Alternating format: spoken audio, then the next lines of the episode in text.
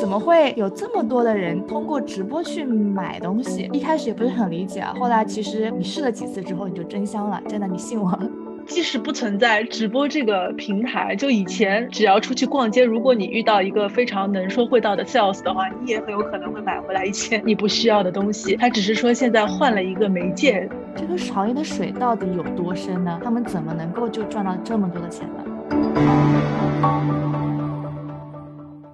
？Hello，大家好，欢迎回到北美金视角，我是坐标上海的 Brenda，我是坐标芝加哥的 Elaine。哎，Brenda，我最近看到一个新闻啊，就是今年三八妇女节，李佳琦他一个人啊，在直播的时候创下了这个 GMV 二十八亿啊。GMV 就是说，在这个直播期间，所有下单的总订单的总额。我看了看去年李佳琦和薇娅加在一起，一共才八亿。我就不懂，就是说国内是不是非常流行直播带货？是不是大家都在这样干？因为之前还有新闻，就是董明珠啊，还有什么潘长江啊，啊，还有各种各样的明星都在带。货老总带货，还有网红就不用说了。我是这是一个国内很流行的潮流了吗？哎嘞，你是不是有点落伍了？我不得不说，这个对对对，直播带货这件事已经火了很久了。我第一次知道说有人不是网红出圈带货，是那个老罗。哦，对，我知道那个罗永浩，你知道吗？就是他欠债还钱，他欠了几个亿的钱，然后他就靠带直播把那个钱给赚回来了，他把那个债给还了。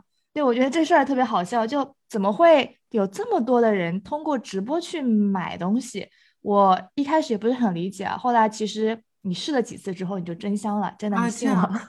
你去看几次直播间，真的真香。那个节奏啊，然后那个宣传的点啊，包括他要卖卖那些东西，真的就是你平时可能会用到的。你就是哎，我便宜了，我囤一下。就是哎，他们的他们家店的东西就是不太一样，真的就是会不断下单哎。包括我们之前公司也有在找达人带货嘛，我在等我们产品出来的时候，前面有几个链接挂了三四个链接嘛，我们可能买了快速戳中，就花了四五百块钱。对我们公司产品出来了。真的你控制不住，你以为你很理智，你根本控制不住，连我妈都入坑了。她后来天天就拿那个手机拽在那边，我的天呐，因为在美国就没有像中国这样的消费环境，哎，我们不知道要去哪个 APP 上看直播，然后如果要买的话，点哪个链接，这样支付起来是不是很流畅、很很快？哎，我感觉真的是落伍了。带带我下次回国要好好体验一下这个直播购物的快感。是没错，国内这一套已经做的非常的顺畅，它当每个主播他都会非常的流畅，告诉你说，宝宝你应该去点几号链接，几号链接什么时候去抢红包，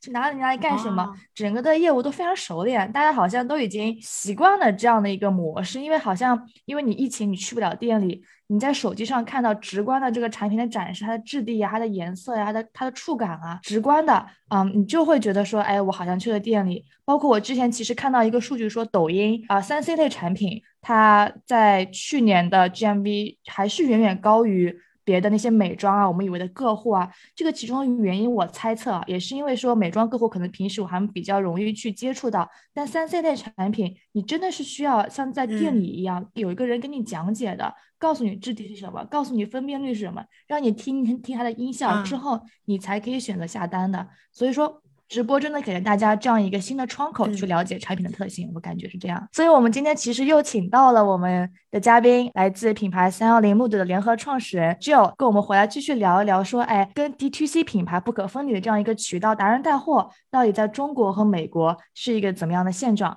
欢迎 Jill 再次回到我们的节目，Hello，跟我们听众打个招呼吧。Hello，大家好，我是三一零 Mood 品牌的联合创始人 Jill。又跟大家见面了，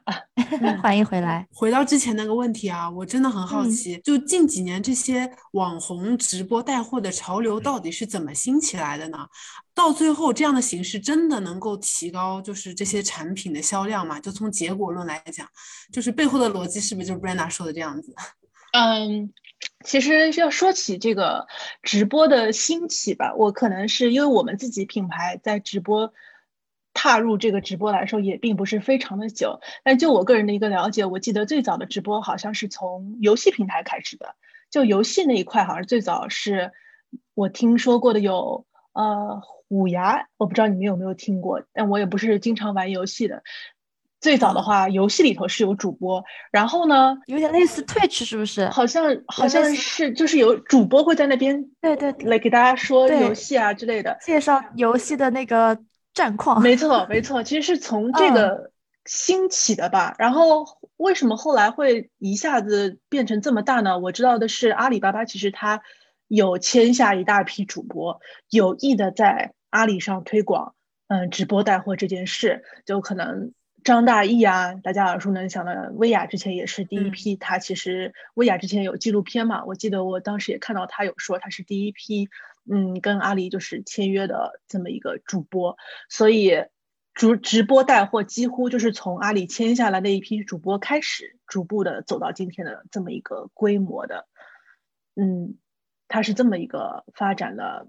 呃，一个一个一个流程吧。但就是说，为什么现在？直播那么好，就是结果论来讲的话，直播它是带货啊。就大家大家有目共睹的那个 GMV 吧，放在那边，就是直播它真的是会给给人一种呃隔着屏幕的冲动，跟一个购物的 氛围感，它其实是能够带起来的。就你会看到，就可能因为你下次可以也可以试一下，就是国内的 直播的那个真的是热血沸腾，大家都会在那边抢啊，这种你越是。抢不到，有的时候就会越越想要去抢。对，这个就是呃这些达人带货主要存在的一个模式。那其实除了达人带货的话，有一些品牌其实现在也在做品牌的自播嘛，这已经是相当于是成为一个品牌的必备的一个营销形式了。它已经是不管你是不是为了销量，它肯定是你提高销量的第一步。不可或缺的一步，现在直播已经发展成这么一个地位了。嗯，那我就就有点害怕，我的荷包会分分钟空，因为我会控制不不了这样的，就是他在帮我创造这样消费的需求。可能我本来想着，哎，我可能不需要买一个泡脚的一个什么包，对吧？然后他突然说，哎，有什么什么功效，哎，我可能觉得，哎，挺好的，我不用，我妈也能用，就默就是潜移默化之间，他帮我创造了一个需求，是不是就是会有一些过度消费的风潮，或者是倾向于就是变成月光族呢？就会有这样的情况吗？我觉得是。一定会有的，就 一定会有的，对，一定会有的。就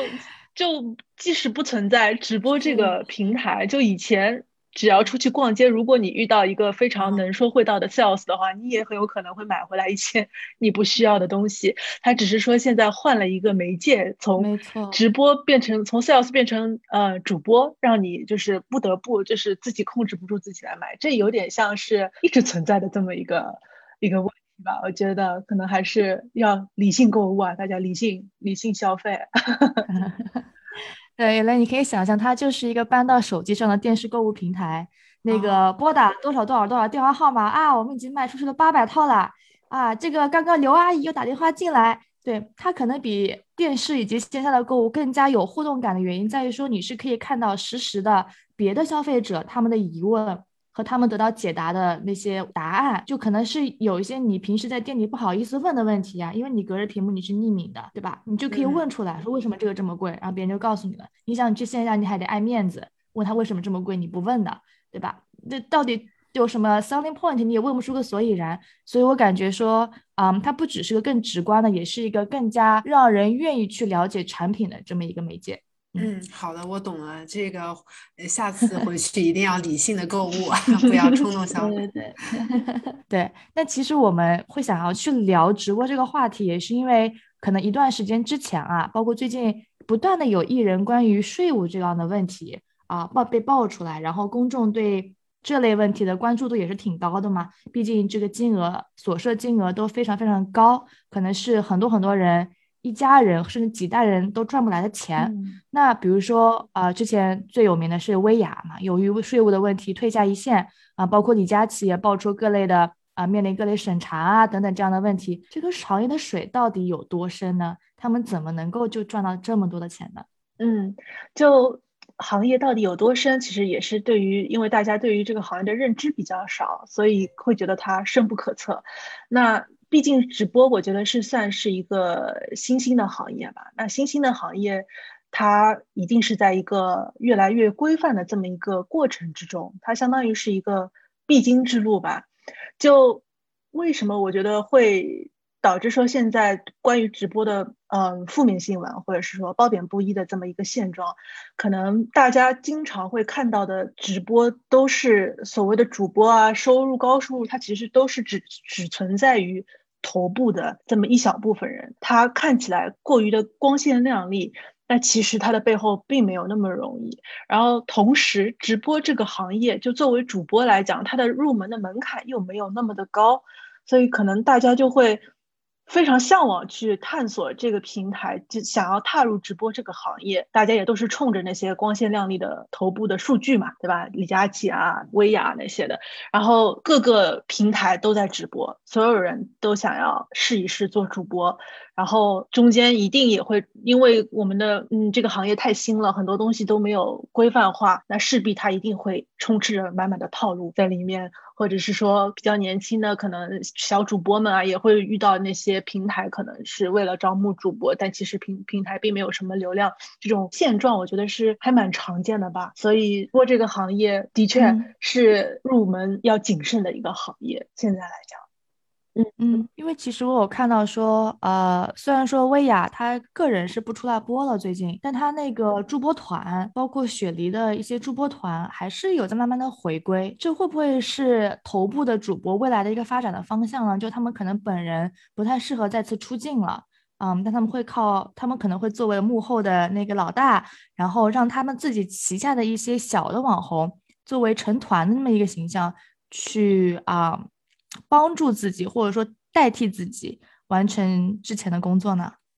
我觉得应该是会往这个方向发展的。就像，嗯，早年的网红 KOL，他们逐步有非常多的头部 KOL，也有自己的经纪公司嘛，慢慢的开始培养新的 KOL，或者是用他们在这个行业里的积累的一些资源，包括自己，呃，自己本身存在的一些流量，来来代替一。跟他在不同赛道的网红，那现在可能是通过自己的放在直播上来讲，就是通过自己的流量带不同赛道的主播，也是一个我觉得比较可以，我觉得是一个比较健康的发展模式吧。这样子对于主播来讲的话，他可能一直在目前播的话，其实对于他的发展也是会有到瓶颈的那一天。他如果做一个经纪公司的话呢，对于他的职业生涯的话，肯定发展也会更加的。持久一些，对，从目前退居幕后来做一些管理上的工作，那对于主播来说，其实也是一个新的一个比较长、比较可持续化的一个发展。嗯，那这样的发展路线会不会让他们本身的呃团队受到限制呢？因为其实刚包括刚才也莲有讲到一个数据嘛，说今年三八节那个李佳琦一个人撑起了二十八亿，然后去年李佳琦加薇娅才八，也就是翻了四倍、三倍的样子，对吧？那其实很大一个原因就是因为薇娅她不在，薇娅她即使在，她也是以预助播团的呃小 P 的形式出现的。你会不会是因为大众更加吃个人 IP，而不是说你这个呃蜂蜜惊喜社这个所谓的 IP 呢？那他们之后要面临怎样的挑战？如果说观众更加希望见到是主播本人，而不是他幕后的这个团队呢？我觉得一定会有这个问题。就像嗯，网红带网红，其实也是同样的，它是有一个转移的过程。现在主播因为薇娅那个是属于呃一夜之间的嘛，就再也不出现在大众的视野里面了，所以他这个可能就是没有一个过渡的时间。如果反过来讲的话，如果有一个比较适当的过渡的时期，可能他的那些助播团成绩会更好吧。这是我个人的一个。一个猜测了，那的确，大家对于熟悉的主播一定是有一个信赖度的嘛，有个 click 在那边的，他你跟着他买惯了，那一定是就像我们去店里也会找自己熟识的 sales 是一个道理吧。嗯，你要找到新的 sales 可能还是需要一个时间的问题。嗯，但如果只要他的实力啊各方面，在你试过之后觉得的确是不错的，那其实也是很容易接受新的事物的，特别是现在当下的这批我们的主力消费者们。还是很愿意接受新的东西的。了解，那其实对于主播来说也是一个非常大的挑战，就是人们其实他们转换的成本并没有那么高，对 IP 的认知在你看来其实也没有那么的忠诚。就如果说哪家店主播也哎正好也对我胃口了，我就去支持他了，是这样吗？我觉得存在这么一个挑战的，就是主播要就跟品牌主播后期其实也相当于是个人品牌化了，没错，嗯，会抓住你的你的受众，也是主播要面临的一个问题了，他要。打造自己的个人品牌，就是最后都回到同一个问题：怎么样让 都是怎么品牌化？对，怎么跟紧你？这就是一个永久的一个难题了。没错，哎，那其实很好奇啊，想问问看有没有行业的小小的八卦可以了解啊？当时几个大的头部主播在出问题的那段时间里面，对于品牌，呃的影响冲击有多大呢？有什么 可以让我们了解一下吗？行业内部就是对对 对，有有就是。听到就是比较近的某品牌吧，小品牌了。其实他们可能是在跟薇娅长期有做合作直播的。那在薇娅事件发生的时候呢，一般来说品牌跟主播合作的这么一个模式就在于你要先申报嘛。如果呃，主播觉得你的产品合适，他会需要他对品牌会有一个备货量的需求的，就是一定要你要备到什么样子的量级，你才能够参加我的直播。那毕竟他也不希望他的消费者买着买着就没货了，那他也白播嘛，对吧？那薇娅那一件那一次事件，其实我我自己听到的呢，就是有熟识熟识的一些牌子，可能为了他。跟往常一样备了非常多的货，那因为薇娅的事件发生，可能一下不能播了。规模比较小的品牌，一下子的库存压力就一夜之间等于就是要消化掉这批库存，去打击非常非常的大。甚至于，如果是很小的牌子，也有可能因为这么一件事，可能现金流就转不过来，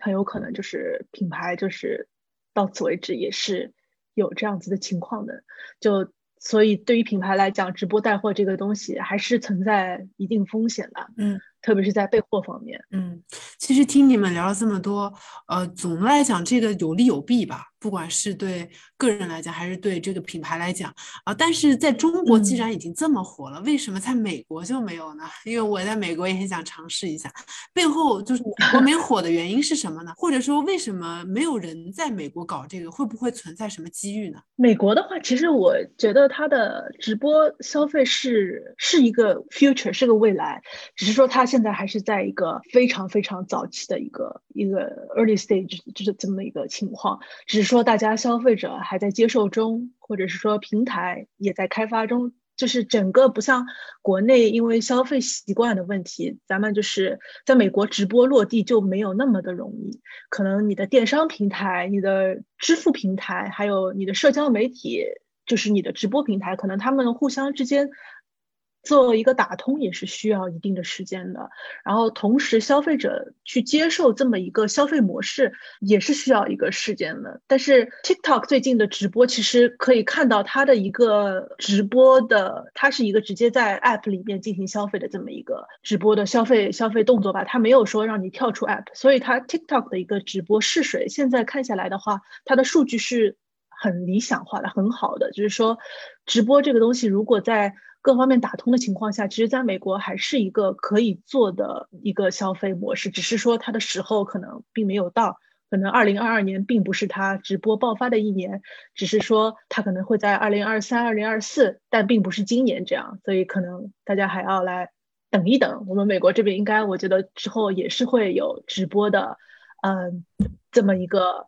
一个处处可见的一个一天吧，我觉得应该也是。会有的，嗯，那三幺零木的，你们这边有没有做出什么样的尝试呢？有什么找什么平台合作过，或者是入主 TikTok 之类的吗？嗯，TikTok 我们有入驻，但是我们还没有尝试过在美国的直播。我们目前的话，尝试的是在国内的一个直播，包括淘宝上、天猫的一个平台的自播，就是自己。自己品牌的就是你每次点产品旁边不是都会有那个直播嘛？就那种品牌的自播，这个我们是一直有在做的。但是在美国这边的直播的话，我们现在因为我们的客单价并不是比较低的，所以现在来说的话，还不是最适合在 TikTok 上面做直播。现在 TikTok 主流的直播的反馈比较好的产品，可能是小小件的东西，配饰类啊，那些思考成本比较低的。单品可能比较适合做直播，等到时机成熟的话，我觉得我们也一定是会去尝试直播这么一个东西的。因为毕竟现在这种时间段的话，你越早去踏入这个平台，你可能受益的就会越早嘛。所以我们也是在持续关注着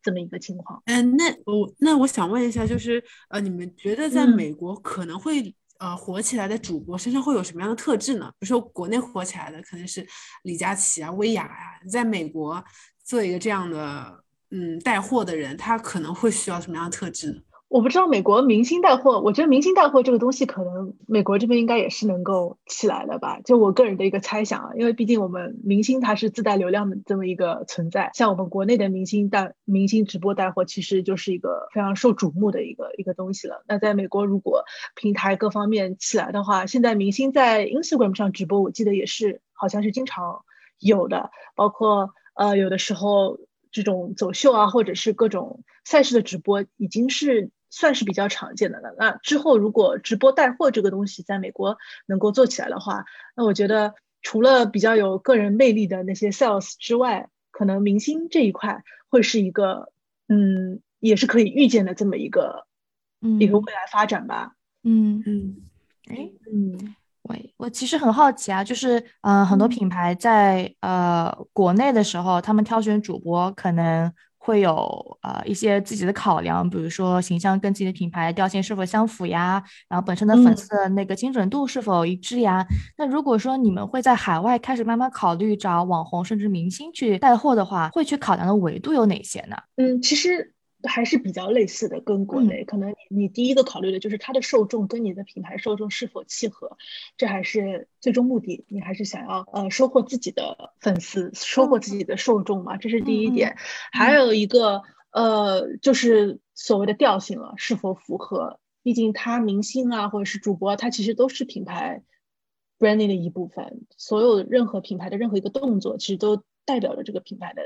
他想要塑造的调性嘛，嗯嗯，我觉得在国外的话，其实也是一样，只是说，嗯，目前来讲的话，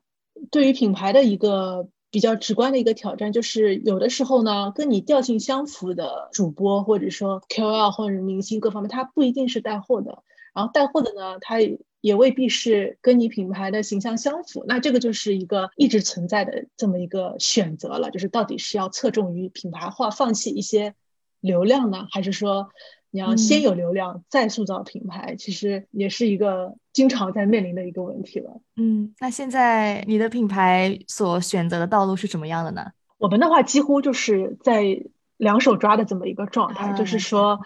你可能直播，你想要做直播的话，可能你就是看重直播带货。那很简单，如果说就是为了直播带货，那我们就是冲着带货去的嘛。那可能是看流量为主了。啊，如果你是要找明星或者是找 KOL 这些，那一定是以形象为主的话，那就。不指望说它会有直接的带来的一些带货，因为其实这些呃所谓的调性相符并不带货的博主或者是说主播，他可能明星啊那些，他可能只是暂时没有直接的带货，他可能是一个间接的带货。对于大众的认知有提升的话，它其实是会存在一个呃 future 的一个一个一个消费的嘛，只是说它可能不在当下。对，所以这也是一个权衡。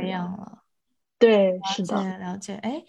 你刚才有提到说，整个的 TikTok 现在在美国的试水啊，还主要集中在比较低的客单价的这样的一个情况下啊，你了解说原因是什么吗？是因为大家，我猜测可能是因为 TikTok 在海外，在北美主要的受众其实是比较年轻的那一群人，嗯，然后美国的年轻人可能。他们的消费力没有像国内的，没有像中国的 Z 时代来的这么的疯狂，就会不会是因为这样的原因，他们只是看他们没钱买呢？我觉得有可能，百分之八十就是这个原因。是的，因为现在 TikTok 的 受众，它的用户的分布还是很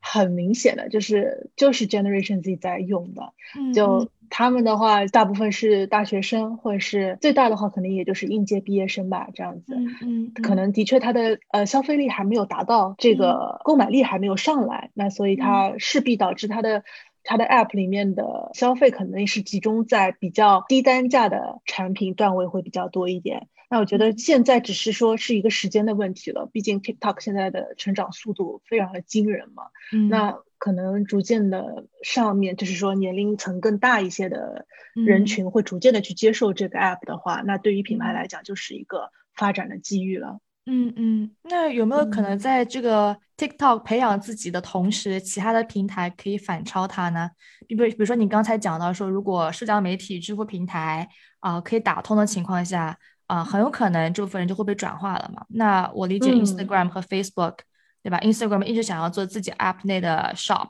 啊，他们其实已经有在做啊非视频类的呃静态广告、静态 image 的那些 shop 的链链接了嘛，对吧？那有没有可能 Instagram 在这个时候就可以反超？毕竟 Instagram 的受众会更加的偏成熟一点，消费力会更高一点呢？我觉得这个问题很好，很难讲，我自己也很难揣测。但是我觉得的确，现在 Instagram、YouTube 他们都在投放自己的短视频业务，没错，对他们很明显就是他们现在在做任何所有 TikTok 在做的事情，就是很直接的来讲的话，他们想要 cover 所有 TikTok 能够做到的功能，但就看谁能够抓住。呃，直播这一个项目了，因为直播其实大家都已经能，YouTube 他们早就可以播了嘛，只是说他们没有打通这个东西，但就 Shopify。呃，现在来讲的话，Shopify 的后台其实跟 TikTok 是已经打通了的了。嗯啊，YouTube 好像还不行。嗯，我记得是 Facebook 也是很早就可以了。嗯，所以如果说这么大的一个电商平台也在扶持，就是想要和 TikTok 有更紧密的合作的话呢，商家也可以在这个时候紧密的观望，看看哪个品牌 是会冲出，就是拿下直播这。这一个板块，对现在来讲的话，可能 TikTok 的一个趋势在那边吧。现在觉得 TikTok 的直播啊，各方面的一个热度，从。各方面的呃大佬啊，其他的听一些其他的大佬啊，或者是市场 marketing 的一些资深人士的判断的话，大家都比较看好 TikTok 这一块，但也不代表 Instagram 没有机会嘛，对吧？我觉得大家可以观望一下，看看到底最后是谁拿下了这一块。嗯嗯，有在观望的时候，品牌会去两手抓嘛？就比如说你可能自播这两边都开始播着，会会这么考虑吗？我觉得会，因为其实对于品牌来讲，你只是说多一个手机而已。嗯，播的时候你是同时在播的，然后你所做的输出的内容是同一个，只是说你把它放到不同的平台上。那品牌品牌就是同步两手抓，看哪一个嗯起来的更快的话，可能品牌自己做出自己的判断，这样子也会比较对品牌来发展的话也是比较好一点的。嗯，了解。问一个小问题啊，就是从这个消费者的角度啊，来问一个厂商啊，如果我想玩买你们品牌的东西，你们同时在这个，比如说你们通过直播带货这个品牌，就是销售和在你们品牌的官网上直销，价格哪个到底会更划算呢？比如说，呃，你们到底打会打一个比较大的折扣给这些啊 这些这个直播带货的这个这个人吗？他们这些还是说我等你们的折扣季去买？会变更便宜呢？啊，直播带货它一定是会搭配着折扣的。就现在国内的现象来说的话，没有折扣的话，它的直播间就没有一个优势所在嘛。他想要为自己的呃直播间的粉丝们争取一些福利的话，他一定是会向品牌申请折扣的。但是品牌这边的话，对自己的价格也有一个。把控在的，就是他不可能说给你的折扣会低于自己的季末折扣或者怎样。这个其实对于自己品牌的一个消费者来说的话，也是一个不太公平的一个这么一个做法吧。所以这个东西就一定会有取舍，但每个品牌自己的呃设立的原则就不太一样了。看你的品牌是希望说更侧重于直播呢，还是说想要在自己的平台上更侧重一点？但几乎就我们现在自己来讲的话，我们会有一个。最低折扣力度的一个管控，你不管是你的六幺八活动啊，或者是国内的双十一活动的话，你的折扣力度都是在一个标准的基础线以上的，它不可以低于，就是说至少作为一个品牌的忠实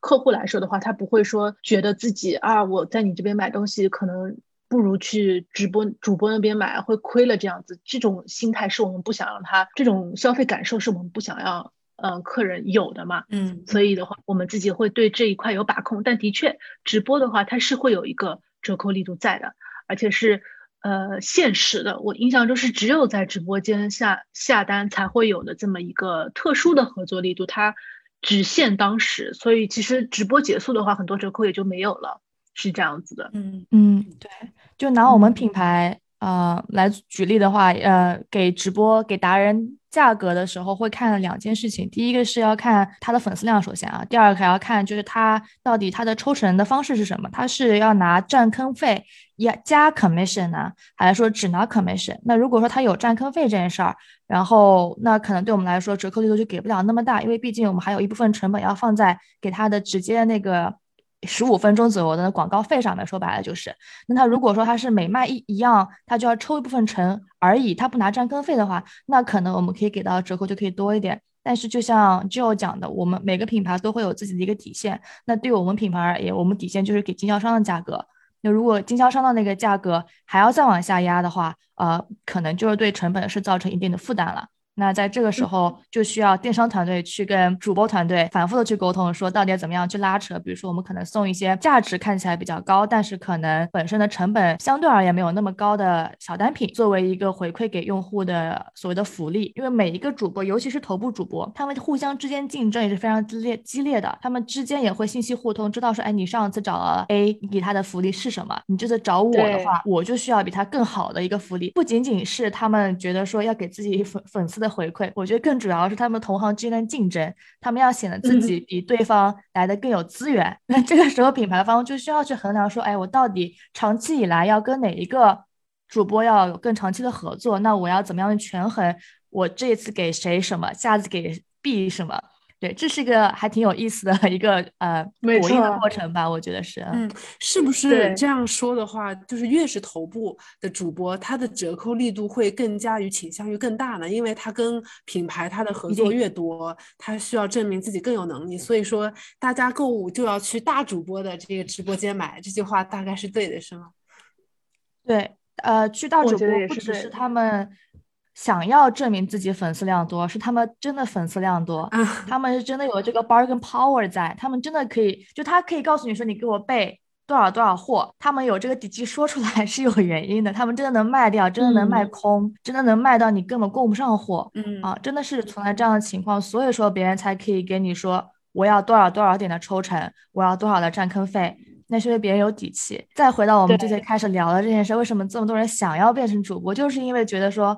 哎，这个钱好赚，只要我出名了，我十五分钟就就值几十万，对吧？我每卖一样东西，我就抽多少多少点。那是 因为这个，呃，光环在，我觉得哈，就所以很多年轻人是真的是。挤破头想要进入主播这个行业，可能背后有这么一个原因吧。嗯，难怪我看到有中国有很多新闻说，嗯，中国中小学生的梦想是成为一个网红或者是成为一个主播。看来一切背后有一些这样的逻辑在。对，不只是中国的中小学生，我记得之前看，呃，对美国年 teenager，呃，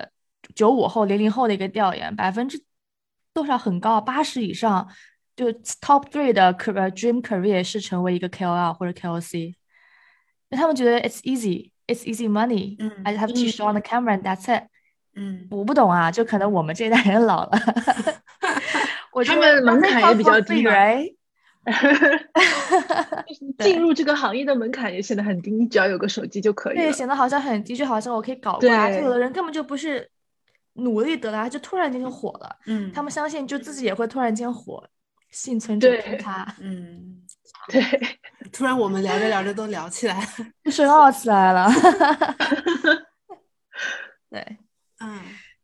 对，哎，那 Jill 你会，我们再把话题转回来，那 Jill 你会怎么看待未来这个直播带货的这个前景呢？或者你们俩会怎么看呢？是不是觉得这个方面会越来越好？啊，那我觉得的话，这个不管中美，我觉得直播还是一个前景，还是非常可观的。就可能中国已经，毕竟现在直播已经有一段时间了，这个行业我觉得就是已经是更加规范，逐渐进入一个稳定的阶段了吧。就美国的话呢，可能现在就是还是处于早期，但是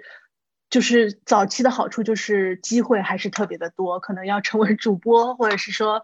在品牌方想要靠直播来盈利，现在是一个很好的一个时期。你作为一个 early movers，你还是能够更加有更多的 benefit。早一些的话，现在是一个比较好的时机。对我觉得是不管哪里直播还是一个非常客观的一个前景。我感觉，呃，就我的这一年多体会而言的话，如果在国内做直播的话，如果你专注打国内市场的话，可能直播间。要赶紧的建起来了，毕竟，呃，如果只靠网红和达人去带货，这个风险有点高，而且可控的因素比较少。但是自播的话，你虽然听起来是养了一个团队，但是它全都在你的掌控之内。然后不管是播什么，还是它的频率、它的场次，都是按照你来控制的。所以这可能是比较好的一点，好的一点。但是它当赛就是可能怎么说呢？没有那么的爆，就它不会一下子爆啊。所以说现在很多的品牌都在试图培养自己的自播间的网红。比如说我之前看到周大福，他的自播间的那个主播，就每次上来也不讲黄金，也不讲他的戒指，就跳舞，他跳 popping，这也火了。对，因为他特别，就大家就每次 到那个周大福的店里面、直播间里面，就看他跳舞，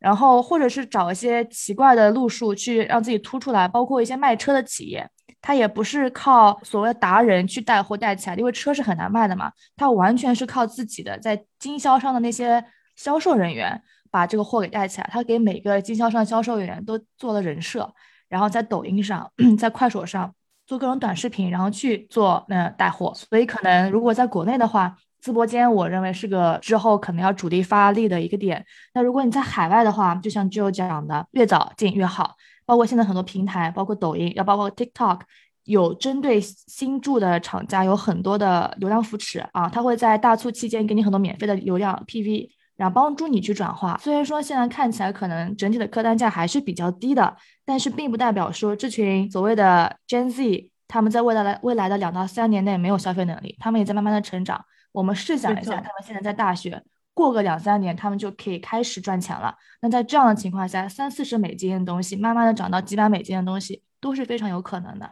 那所以要培养他们对你品牌的喜好度也是很重要的啊。那今天非常感谢 Gio 做客我们的节目，也非常感谢 Brenda 啊，给大家分享了很多 他关于这个直播的想法啊。那最后再问一下，Gio 还有什么想跟我们分享的吗？就关于直播带货这一块。直播带货的话，我觉得如果大家对于这一块感兴趣的话，可以在海外的听众的话，可以多去看一下 TikTok 的直播，因为现在真的是 TikTok 属于非常早期的一个阶段，会看到肉眼可见它的一个。直播的扶持，包括它直播的一个变化，应该在短期内，嗯，对这一块感兴趣的朋友，可能可以收获不少的东西吧。这些是在我们早期国内的直播是看不到的这么一个发展，所以。大家可以多多关注 TikTok 和 Instagram 的 Real 啊，和他的直播他们的一个发展情况。好呀，那非常感谢 Gio 啊，我们节目也是因为时间问题就录到这里结束了。非常感谢 Gio 今天分享了很多关于网红直播带货的内容，也讲了一讲美国中美的对比，美国为什么在这方面没有火热，也倡导大家多去看一下 TikTok，享受一下更多的折扣。如果喜欢我们的这节目的听众，可以订阅收听我们的栏目。我们下期再见。跟金视角聊人生，感谢您的收听，请在各大播放平台和公众号上搜索“金视角”，订阅我们的栏目吧。金融的金，事件的事，角度的角，一键三连，从我做起。我们下次再聊。